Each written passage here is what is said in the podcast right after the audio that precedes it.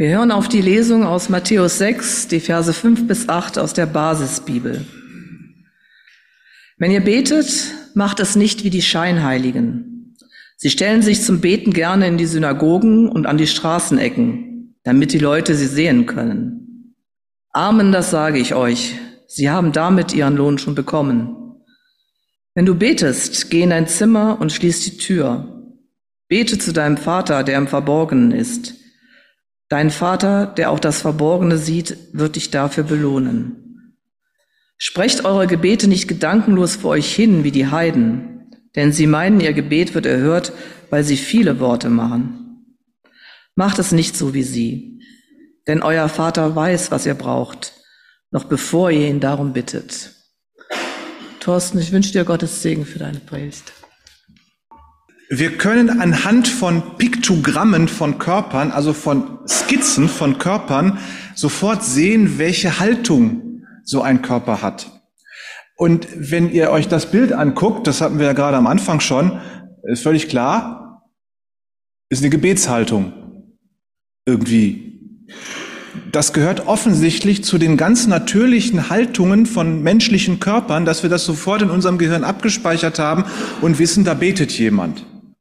Also ist Beten offensichtlich etwas ganz Natürliches, was zum Menschsein dazugehört. Von daher sprechen wir heute mal drüber. Das Bild ist von Melanie Grafweg. Das hängt draußen im Original. Und das äh, war so ein bisschen eigenartig. Ich fand das immer sehr schön. Äh, bin da auch immer dran vorbeigegangen, habe gedacht, auch wie schön und so. Und äh, dann ist mir erst ganz spät aufgefallen, dass da auf dem Wald, da guckt ein Kreuz raus. Und dann habe ich gedacht, jetzt muss ich drüber predigen. Das, gut. Ich habe Melanie gefragt, wie denn das Bild heißt, und sie meinte, ich habe den Bildern nie Namen gegeben, aber ich würde jetzt sagen Dankbarkeit für das Schöne der Welt, für die kleinen Wunder, die oftmals vergessen werden. Zitat Ende. Das Bild, das macht bei mir so eine sommerliche Abendstimmung. Der Himmel, der ist so rot-gold und der Baum blüht in kräftigem Rot und das Feld, die Ähren stehen hoch und das fühlt sich an wie so ein Sommerabend in meiner Kindheit. Ähm, mein Freund und ich, wir waren immer auf den Äckern und im Wald unterwegs. Wir waren beide nicht im Kindergarten, sondern wir sind äh, schon ganz früh, schon im Vorschulalter losgezogen und haben die Wälder und die Felder unsicher gemacht. Wir waren ständig draußen. Das heißt, stellt euch Folgendes vor. Im Vorschulalter, unsere Mütter haben uns verabschiedet und haben gesagt, äh, kommt zum Mittagessen wieder. Und wir so, ja, wann ist denn Mittag? Ja, wenn die Sonne da und da steht. Und es hat meistens hingehauen. Das heißt, wir sind ohne Uhr und ohne Handy damals raus. Und unsere Mütter wussten, die sind meilenweit unterwegs in der Gegend. Nun war das auch eine Gegend, wo man das konnte, gut. Und daran erinnert mich das, das Bild, so Freiheit. Das fühlt sich einfach gut an. Das kribbelt richtig den ganzen Körper rauf und runter, weil das sich so schön anfühlt. Und dann ist jetzt aber im Hintergrund dieser dunkle Wald. Eigentlich bin ich immer auch gerne im Wald. So, aber hier möchte ich jetzt gerade nicht hin. In diesen Wald, weil der sieht so bedrohlich im Hintergrund aus und äh, eigentlich ist es schöner in der Sonne. Das ist also nur die zweite Wahl und irgendwie sieht der Wald für mich bedrohlich aus. So. Und dann guckt eben oben dieses Kreuz raus. Und wenn man sich vorstellt, dass Nadelbäume in deutschen Wäldern bis zu 40 Meter hoch werden, sogar noch größer, dann muss das Kreuz, das da oben rausguckt, also 50, 60 Meter hoch sein. Das ist schon ziemlich groß. Egal, es ist groß. Nun sagen wir ja, Not lehrt beten. Der Wald da hinten, äh, da kann man sich drin verlaufen, wenn man sich nicht auskennt. Und wenn es dann auch noch dunkel wird, findet man nicht mehr raus, wenn man sich nicht auskennt. Und ich weiß nicht, wie es euch beim, im Dunkeln im Wald geht. Wenn man da anfängt, die Tiere zu hören, ist das schon aufregend. Ich hatte dann manchmal Angst allein im Dunkeln im Wald, bis mir bewusst geworden ist, ich als Mensch bin hier eigentlich das gefährlichste Raubtier in diesem Wald. Das hat dann geholfen. Aber es ist schon ein bisschen erschreckend, wenn wir das, den Wald mal als Symbol für Not nehmen, dann ist dieser Wald aber auch ein Ort des Gebets. Not lehrt beten. Und dann ist es logisch, dass da ein Kreuz drin steht. Das heißt, wenn du in der Not anfängst zu beten, dann ist das Kreuz Jesu der Ort, den du aufsuchst und zu dem du im Gebet hinfließt, zu diesem Kreuz Jesu. Äh, denn dort hat Jesus deine Not, deine Schuld, deine Angst, alles das überwunden. Das heißt, das Kreuz ist ja immer beides. Es ist auf der einen Seite der Ort des Todes und des Schmerzens, aber andererseits auch der Ort, wo Tod und Schmerzen überwunden werden. Das ist das Geheimnis des Kreuzes. Wenn du zum Kreuz Jesu willst, wenn du dahin willst, wo Jesus für dich und mich das ewige Leben geschaffen hat, wenn du dahin willst, wo dir alles vergeben wird, damit du frei wirst von Schuld, dann musst du durch den dunklen Wald. Das sind dann die dunklen Stunden, in denen du deiner eigenen Schuld begegnest, wenn du mal drüber nachdenkst, die Zeit, in der du dich selbst prüfst und überlegst, was dir denn so wohl vergeben werden müsste. Die christlichen Mystiker, die nannten das die dunkle Nacht der Seele. Und das ist nicht nur eine Nacht. Das ist eine ganze Lebensphase. Bei den einen länger, bei den anderen kürzer. Und in dieser dunklen Nacht der Seele, da in dem Wald, da überprüfst du deine Überzeugungen und äh, merkst, dass deine Lebenskonzepte, mit denen du lebst, dir keine Vergebung bringen und dir kein ewiges Leben schaffen.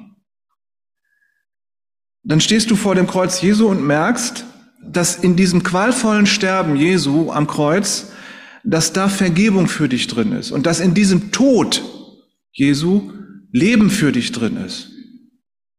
Das merkst du erst in dieser dunklen Nacht der Seele. Wie gesagt, bei den einen dauert es länger, bei den anderen weniger lang. Für die einen ist das schmerzhafter und dunkler, für die anderen nicht so. Und wenn du dann vor dem Kreuz bist und du hast nicht nur mit deinem Intellekt begriffen, sondern die Liebe Jesu, die fließt dir quasi in jedes Pore deines Knochenmarks und dringt äh, ein und füllt dich aus. Und wenn dann der Heilige Geist Gottes dein Denken und Fühlen umprogrammiert von egozentrisch auf heilig oder wenn, sagen wir mal, die Dreieinigkeit dein Lebensalgorithmus in Nächstenliebe umprogrammiert, dann fängt für dich ein neues Leben an. Und dieses neue Leben, das ist unkaputtbar haben wir so eine Cola-Flaschenwerbung, ne? Plastikflaschen unkaputtbar.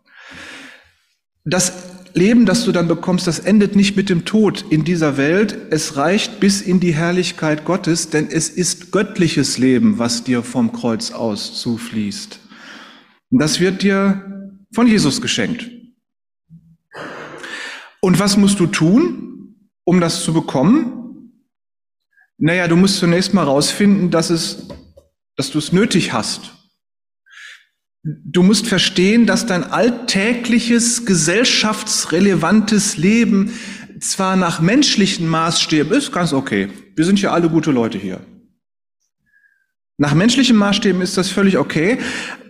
Aber in Gottes Welt ist gesellschaftlich relevant irrelevant. Das spielt da keine Rolle in Gottes Welt.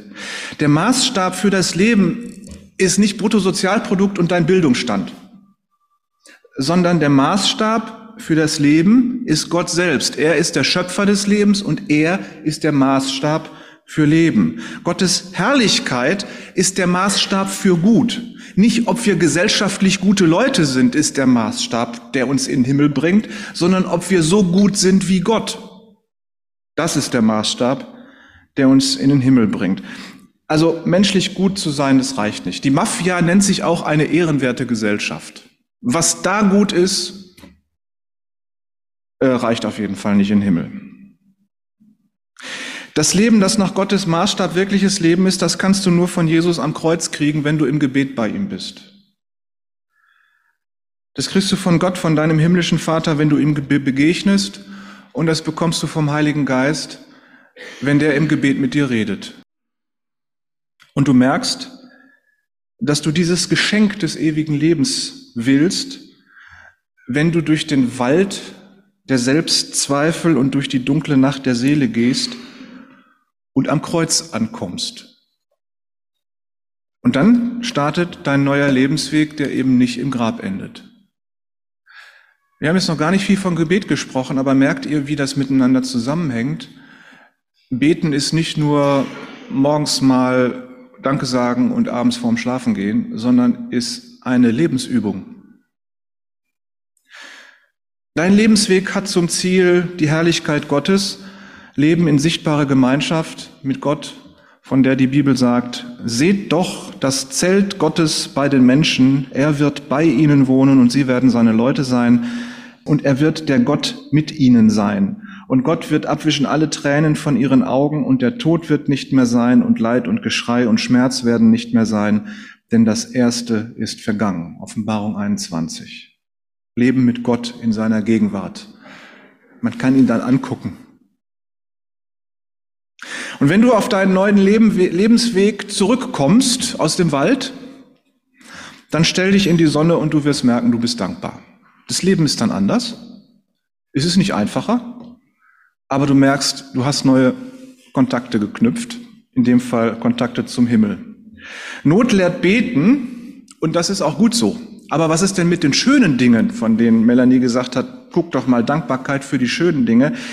Ja, ich weiß, dass ihr alle dankbar seid, Gott dankbar seid für die guten Dinge, die ihr habt, aber lasst uns vielleicht öfter drüber reden. Und dann dankbar Gott gegenüber sein und das auch zum Ausdruck bringen im Gebet, wenn euch Gutes widerfahren ist. Wenn einem so viel Gutes widerfährt, dann ist das ein Gebet wert. Nun haben wir gehört, was Jesus seinen Jüngern gesagt hat über das Gebet. Damals im Judentum äh, war die Gesellschaft von der Bibel geprägt und auch die ganz normale profane Gesetzgebung, die wurde von der Tora abgeleitet, also von den fünf Büchern Mose.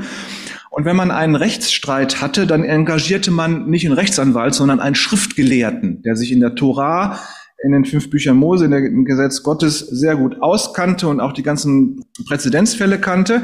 Und der half einem dann, die Bibel so auszulegen, dass man damit Prozesse gewinnen konnte oder damit man damit sein Recht bekam. So.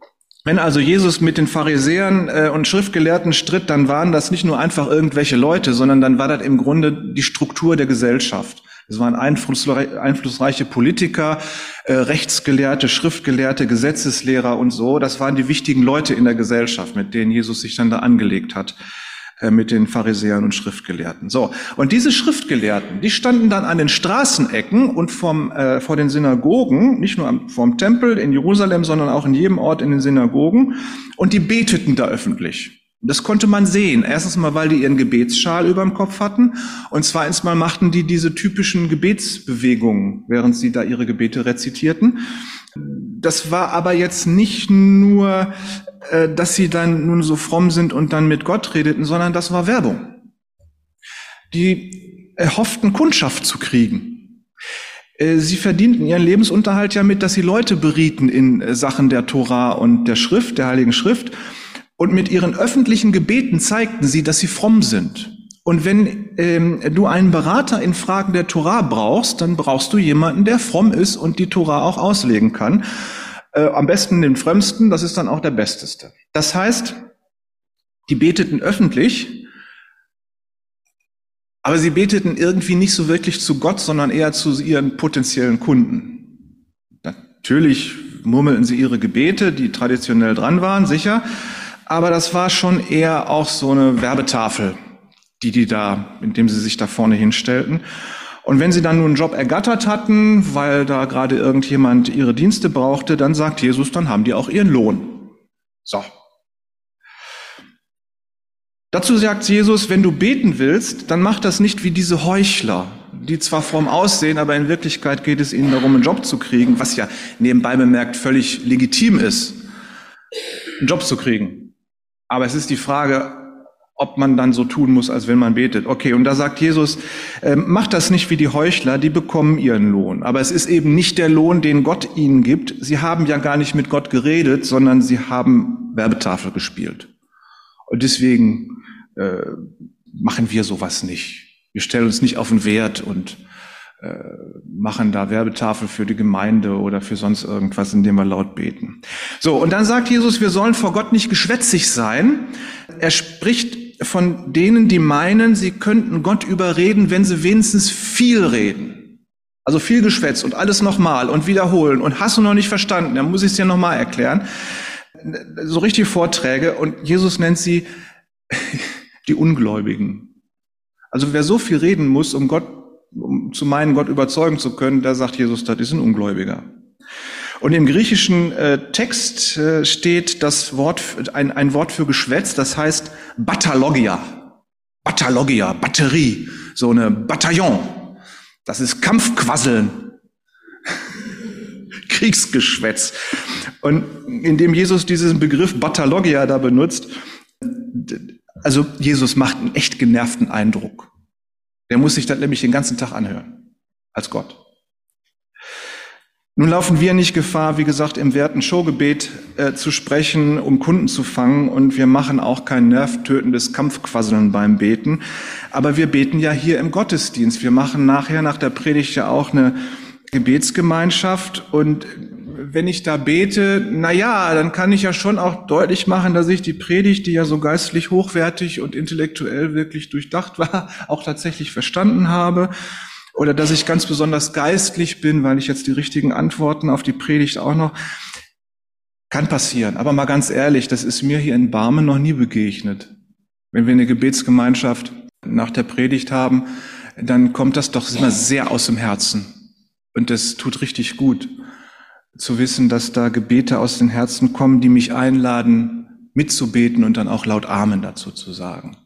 Aber die Gefahr besteht, wenn man in der Öffentlichkeit betet, ähm, sich auch so ein bisschen zu präsentieren. Und da sagt Jesus, ah, hast du deinen Lohn schon gehabt, indem alle Leute denken, wie fromm du bist.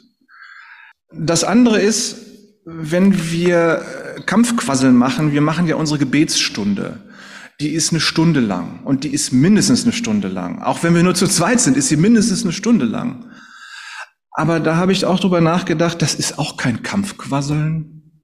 Da krabbeln wir unserem Herrn, unserem Gott auf den Schoß, unserem himmlischen Vater und erzählen ihm alles, was uns auf der Seele liegt. Und wir wissen ganz genau, dass wir ihn überhaupt nicht beeindrucken müssen, sondern wir verlassen uns auf seine Liebe. Ne? Und das tut immer so gut. Deswegen nochmal herzliche Einladung und donnerstags abends Bibelstunde, äh, Gebetsstunde. Ähm, mir geht das immer so, dass ich danach aus dem Raum schwebe, einfach weil ich gemerkt habe, der Heilige Geist war anwesend. Wir waren gemeinschaftlich zusammen und waren bei Gott und haben mit Gott geredet und das tut einfach so gut. Übrigens sagt Jesus hier in dieser Stelle nicht, wenn du betest, so nach dem Motto so, falls du mal beten solltest, sondern er sagt wörtlich, solange du betest. Und dann sagt er, dann geh in deine Abstellkammer. Steht da. Es ist folgendes, die meisten Häuser im Nahen Osten, die waren zur Zeit Jesu so Einraumhäuser aus Holz und Lehm. Und außen gab es Holzverschläge, wo man Sachen drin aufbewahrt hat, die man eben nicht im Haus haben wollte. Und davon redet Jesus hier. Das heißt, Jesus schickt seine Jünger in ihre Abstellkammer. Das würde für uns jetzt bedeuten, er schickt uns in den Keller oder in eine Speisekammer, jedenfalls da, wo dunkel ist und wo man die Tür zumacht. Geh hinein in deine Abstellkammer, solange du betest. Nicht, falls du mal beten solltest, sondern jedes Mal, wenn du betest, solange du betest, geh in deine Abstellkammer. Das ist so ein bisschen komisch, der Nachbar sieht, wie, also wenn man sich das damals so vorstellt, die Abstellkammer war halt außen am Haus und dann der Nachbar sieht, wie du deine Abstellkammer aufmachst und dann reingehst, soweit okay. Aber dann machst du die Tür zu von innen und bleibst drin. Und da fragt sich der Nachbar natürlich, was macht denn der da? ja, du betest. Und wenn du da im Dunkeln bist, im Einsamen, da wo sonst nichts ist, was gerade von Interesse ist, da begegnest du Gott. Und da kannst du Gott zuhören. Und da schaut Gott dich an und schaut in dein Herz und du kannst Gott so ein bisschen ins Herz schauen, weil da nichts ist, was dich ablenkt. Und Jesus sagt hier nicht, das wäre mal eine Möglichkeit, auch eine Gebetsform zu machen, sondern er sagt imperativ, geh in deine Abstellkammer. Das ist nicht verhandelbar. Das ist ein göttlicher Imperativ, ein Befehl. Weiß nicht, ob man daraus gleich ein Gesetz machen muss, aber es ist zumindest sehr interessant, dass Jesus das hier so betont. Wenn du also beten willst, wie Jesus es sagt, dann such dir einen Ort und eine Zeit, wo du alleine bist. Geh in den Keller zum Beten. Ohne Computer, ohne Fernsehen, ohne Radio und ganz wichtig, ohne Handy. Wenn es dich unruhig macht, dass du dein Handy nicht am Körper und zur Verfügung hast, dann solltest du eine Suchtberatungsstelle aufsuchen, denn das sind Entzugserscheinungen.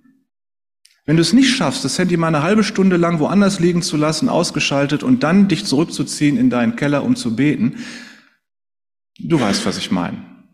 Also achtet mal darauf, Jesus schickt uns in die Abstellkammer, um dort Gott zu begegnen. In die Abstellkammer deswegen, weil wir da einfach abgeschirmt sind von allem, was von außen auf uns zukommt. Und dann mal so richtig ruhig zu werden und das Gehirn leer zu kriegen von den ganzen Gedanken, die einen durch den Tag treiben. Ja, das dauert mal eine halbe Stunde. Also bei mir jedenfalls. Also nimm dir eine Stunde Zeit, eine halbe Stunde, um deine Gedanken runterzufahren und die nächste halbe Stunde, um Gott zuzuhören, was er dir zu sagen hat.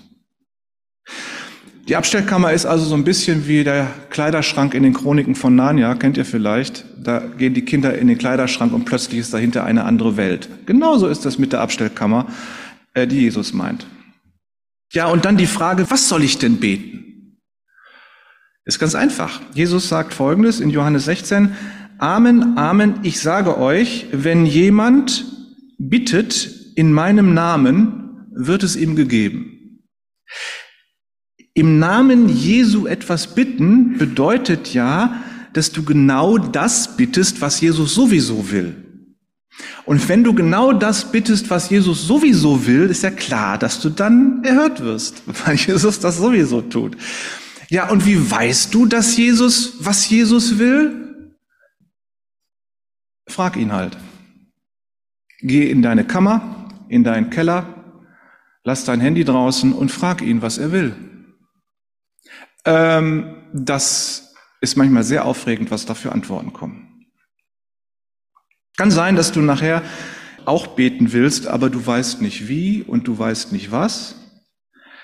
Dann frag Jesus, was du beten sollst. Und dann sprich das, was dir in dein Gehirn kommt. Das wird schon richtig sein. Der Heilige Geist wird schon dafür sorgen, dass es okay ist. Römer 8, er vertritt uns mit unaussprechlichen Seufzern vor Gott, der Heilige Geist. Wir können uns also darauf verlassen, dass es dann schon okay ist. Und wenn dir nichts in den Kopf kommt, wenn du Jesus fragst, was und wie du beten sollst, ja, dann bist du halt mit Beten nicht dran. So einfach ist das. Amen.